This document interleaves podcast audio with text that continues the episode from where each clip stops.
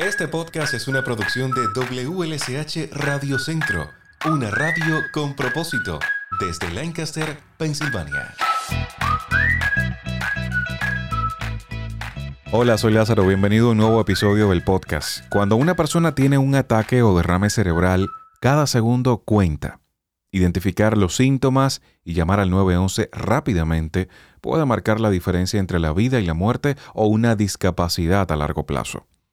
La American Stroke Association promueve Rápido, un acrónimo en español recientemente desarrollado y culturalmente relevante para crear conciencia sobre los síntomas comunes del ataque o derrame cerebral. La asociación busca empoderar a la comunidad hispano-latina para que aprenda las señales de alerta de un ataque o derrame cerebral y qué hacer. Para conocer más sobre el tema nos acompaña el doctor José Biller, profesor de neurología de la Universidad de Loyola en Chicago. Es un placer recibirlo, doctor. Gracias por acompañarnos en este episodio del podcast. ¿Cómo está? Muy bien, eh, muchísimas gracias por la invitación. Gracias a usted por cedernos parte de su tiempo y contribuir a nuestro proceso de educación y concientización sobre este tema que es tan importante que todos conozcan. Pero para comprenderlo mucho mejor y eh, ponernos también en una situación cercana a las personas que están escuchando el podcast ahora mismo, quisiera que comenzáramos, doctor, con una definición. ¿Qué es un derrame cerebral? Así evitamos confundirnos con, con otros temas. ¿Cómo lo pudiéramos definir? Bueno, el ataque o derrame cerebral existen fundamentalmente dos tipos. La mayoría de los ataques cerebrales o derrames cerebrales se deben a una disminución, a un bloqueo del flujo sanguíneo en arterias que conducen los nutrientes principales, obviamente oxígeno, al cerebro. El 85%, el 87% de los derrames cerebrales se deben a bloqueo del flujo cerebral. Es lo que se conoce como infarto cerebral. El bloqueo puede estar en el cuello, en una arteria precerebral o en el cráneo, una arteria intracerebral.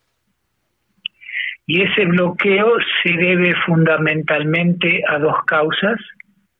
Una es la trombosis de una arteria, debido a una formación de placa de aterosclerosis que disminuye el tamaño del vaso o lo llega a ocluir. Y el otro es el embolismo, que puede ser a punto de partida del corazón o puede ser a punto de partida de una arteria cerebral más proximal. Eso es el mecanismo de la causa más frecuente del derrame cerebral o ataque cerebral isquémico. La otra causa del ataque cerebral es el ataque cerebral hemorrágico, en el cual en vez de haber un bloqueo de una arteria, la arteria sufre una ruptura y esa ruptura, ruptura puede causar sangrado dentro de la sustancia cerebral, lo que se conoce como una hemorragia intracerebral, o puede ser a causa de una rotura de un aneurisma, una dilatación arterial, que cuando se rompe, la sangre puede cubrir la superficie cerebral y eso se conoce como una hemorragia subaracnoidea. O sea, el ataque o derrame cerebral es, en la mayoría de los casos, de causa isquémica por un bloqueo del flujo arterial y en los casos que no son isquémicos, son hemorrágicos, ya sea a causa de una rotura de una arteria cerebral o de una rotura de un aneurisma. Doctor, tengo muchísimas preguntas sobre, sobre este tema y se las voy a ir formulando a medida que, que avance nuestro diálogo, pero sí quisiera desde los minutos iniciales preguntarle si es una información que está a su alcance, que está en sus manos, ¿Qué dicen las estadísticas sobre los derrames cerebrales y la población hispana y o latina? ¿Es una información que, se tiene? ¿Pudiera compartir con nosotros? Sí, por supuesto. Eh, en primer lugar, cada año aproximadamente 800 mil o más personas en los Estados Unidos tienen un ataque o derrame cerebral. Y esto está basado en estadísticas sobre enfermedades cardíacas y derrames cerebrales del año 2023 de la Asociación Americana del Corazón.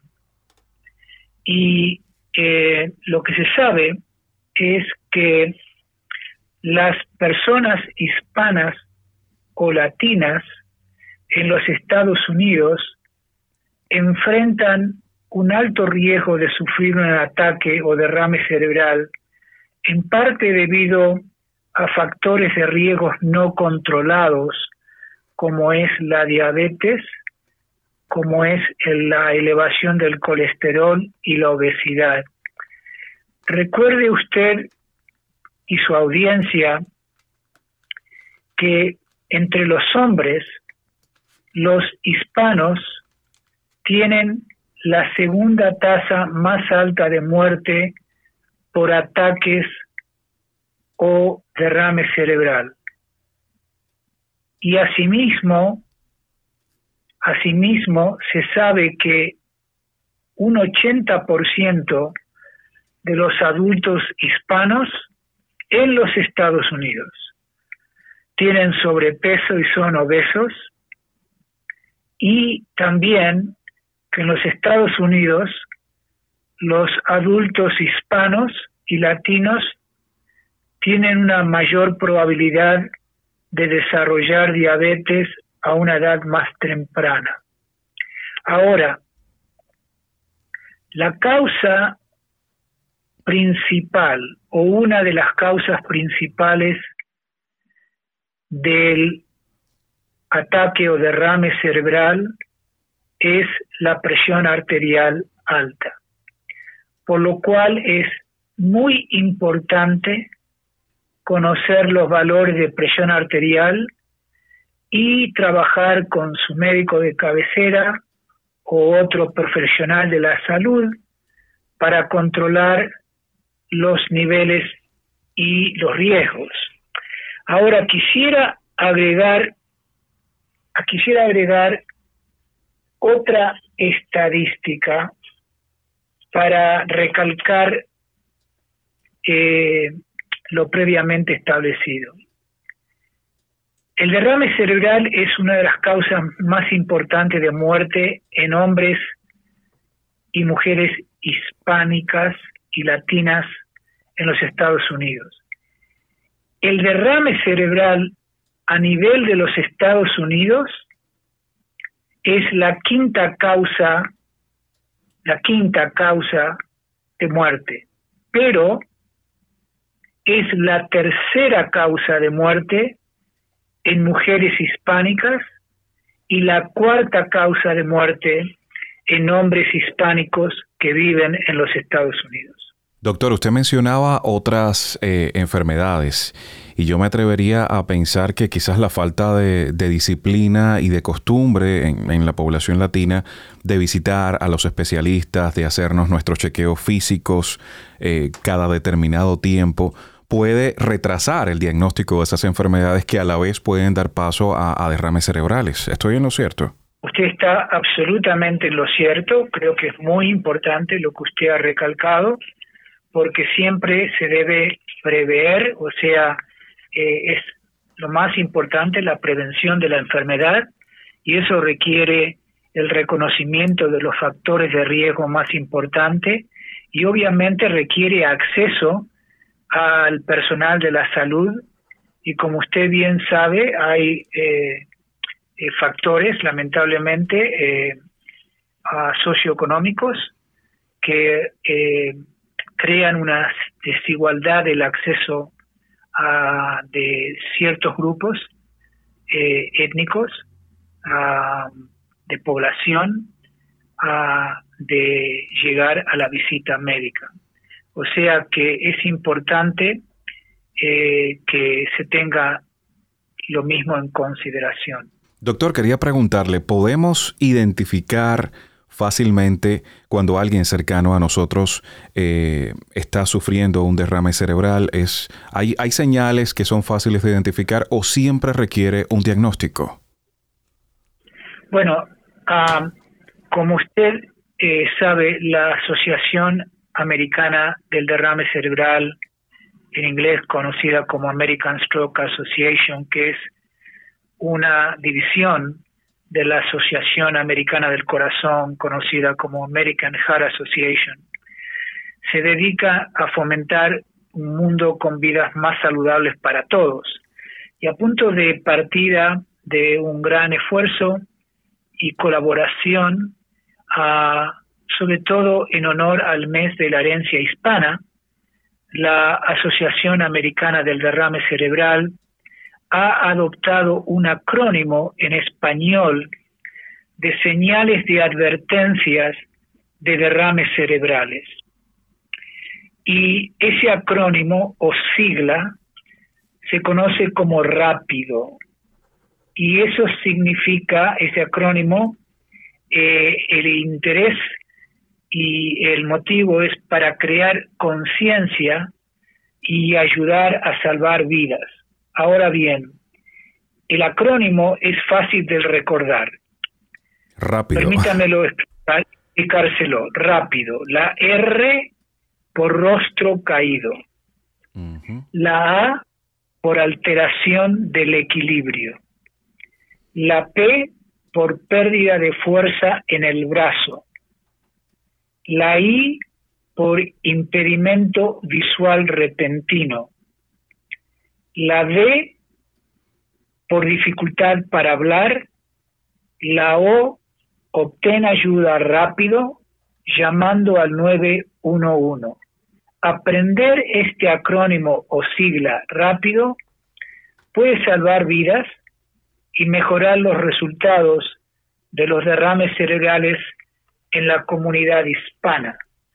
¿Y por qué decimos eso? Porque además de que la prevalencia del derrame cerebral en la población hispánica latina en los Estados Unidos está aumentando, que se sabe, como usted bien recalcó, que la población hispánica latina no, no conoce lo suficiente los factores de riesgo o los signos tempranos de un derrame cerebral. Y eso se debe en parte, en parte, a la falta de un sistema o una sigla o un acrónimo o una información simple de recordarse que sea culturalmente y lingüísticamente apropiada en pacientes en los cuales el idioma principal es el español.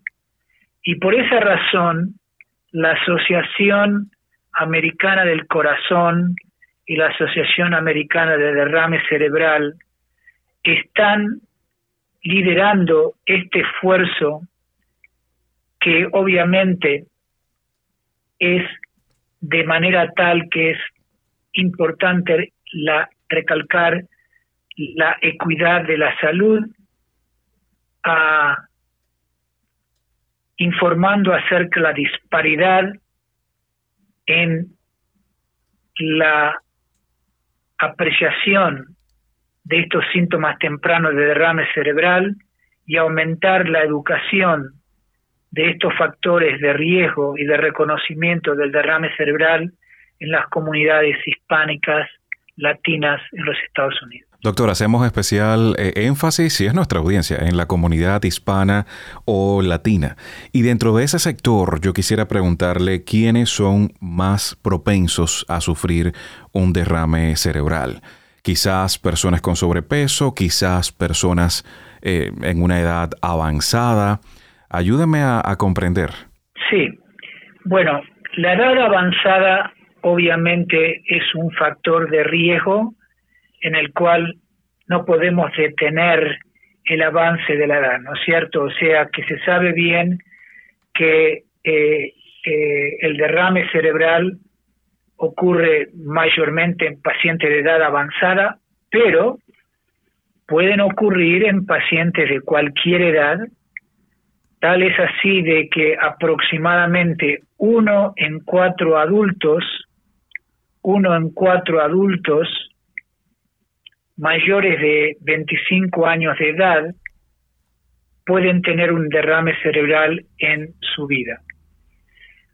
Pero como le expliqué previamente, por razones de que el conocimiento de los factores de riesgo y el conocimiento, digamos, de factores de salud no son tan evidentes en, la, en los hispanos, ah, muchas veces llegan tardíamente al hospital en comparación con pacientes no hispánicos, por lo cual tienen una severidad del derrame cerebral mayor que otros y eso causa que también el pronóstico sea peor.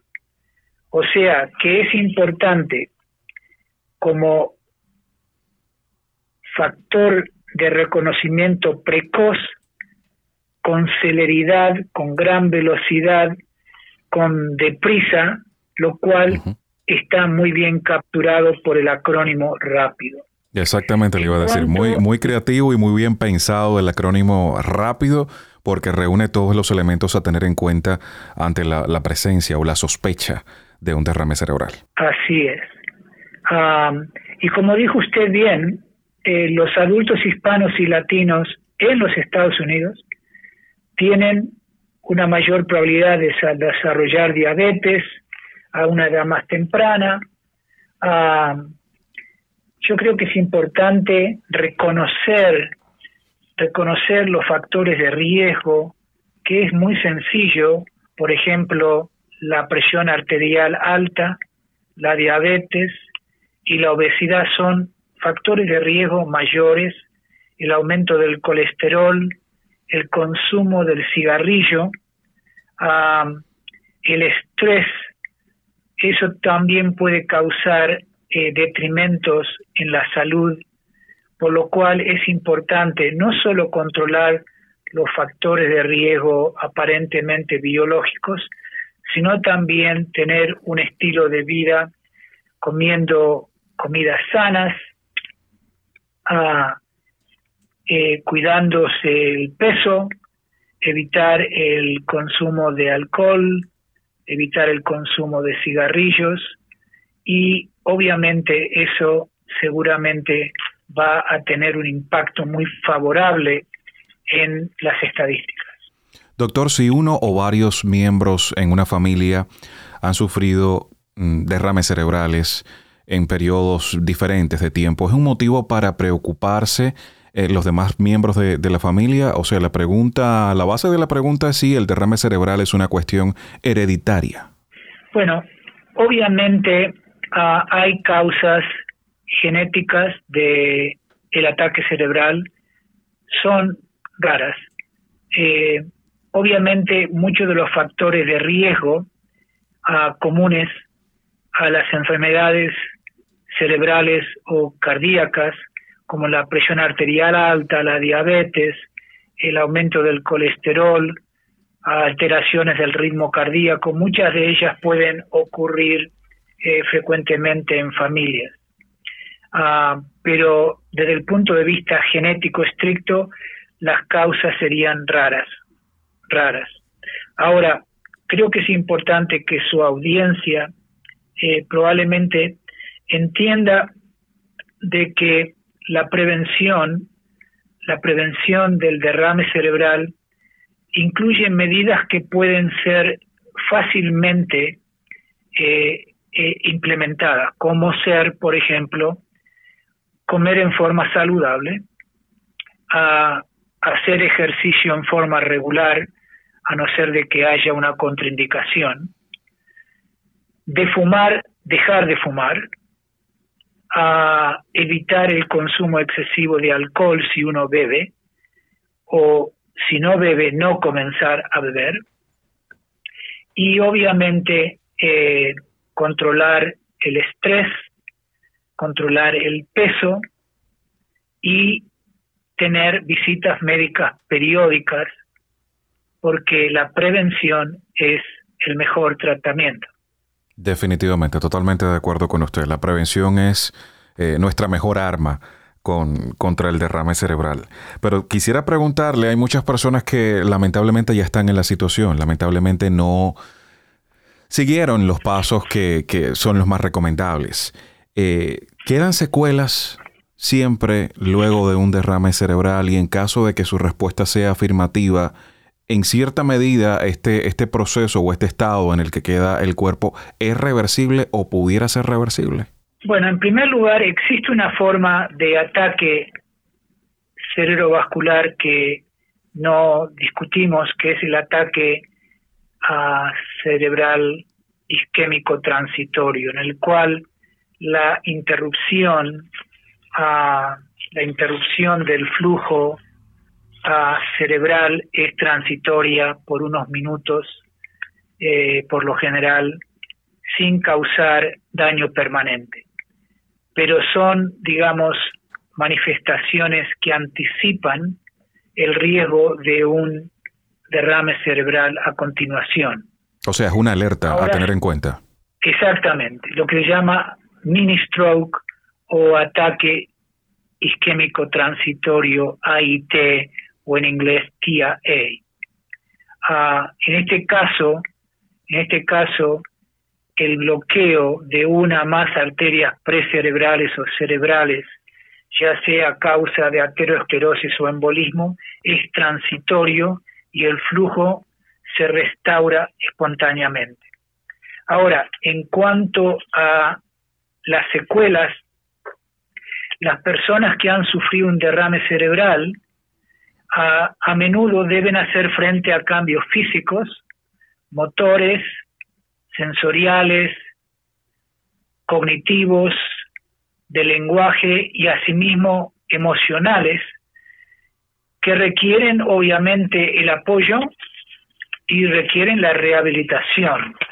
O sea, digamos que es importante de que a las personas que han tenido o que tienen un factor de riesgo del ataque cerebrovascular puedan comunicarse, saber de que, por ejemplo, existe un link eh, www.derramecerebral.org en el cual pueden tener más información sobre rápido y los síntomas del ataque o derrame cerebral. Permítame repetir, repetirlo. Claro. www.derramecerebral.org. Esta información va a estar incluida también, doctor, en la caja de información del episodio, así que si alguien nos está escuchando ahora puede deslizar hacia la parte de abajo y poder encontrar eh, este sitio web que nos comenta el doctor. Ah, otra información que pueden encontrar es derramecerebral.org. Creo que es lo que acabo de decir. www.derramecerebral.org. Doctor, mencionábamos al inicio de nuestra conversación el acrónimo eh, rápido, ¿no? Esta, esta creación eh, muy ingeniosa que se llevó a cabo para ofrecerle una señal y una manera de memorizar de manera rápido, como el nombre lo dice, eh, cómo enfrentar una situación de derrame cerebral. Pero además de este acrónimo, ¿de qué manera o qué otras acciones están desarrollando de conjunto la Asociación Americana del Derrame Cerebral y la Asociación Americana del Corazón, teniendo en cuenta de que son tan unidas, son prácticamente una dependencia? Sí, por supuesto, como eh, hemos hablado previamente, ambas asociaciones eh, están involucradas en eh, expandir la educación, eh, por ejemplo, en lo que referente al rápido, los destinatarios ah, principales son mujeres y hombres hispanos de habla hispana, pero hay destinatarios secundarios, como son los cuidadores bilingües, los seres queridos de víctimas de un ataque o derrame cerebral, profesionales de la salud y organizaciones comunitarias. O sea que el objetivo de la Asociación Americana del Derrame Cerebral, American Stroke Association, y la Asociación Americana del Corazón, American Heart Association, tiene como objetivo abordar las disparidades de la salud que previamente habíamos conversado y mejorar las consecuencias de un ataque o derrame cerebral en la comunidad hispana o latina. Permítame eh, agregar una estadística. Para proyecciones para el año 2030 se estima que, que la prevalencia de derrames cerebrales entre los hombres hispanos aumentará en un 29%. O sea que creo que esta es una oportunidad de en forma activa encarar los riesgos, en forma activa en participar en el cuidado de su salud y en forma activa de informarse de cómo mejorar el pronóstico de estas condiciones. Tomar acción y tomar acción rápido, como el acrónimo, ¿cierto? Así es. Cada minuto cuenta. Muchísimas gracias por la invitación, Lázaro. Ha sido un placer hablar con usted. Espero que tengamos la posibilidad de conversar sobre este u otros temas eh, más adelante en, en otros episodios de nuestro podcast. Gracias por su tiempo. Mi placer. Adiós.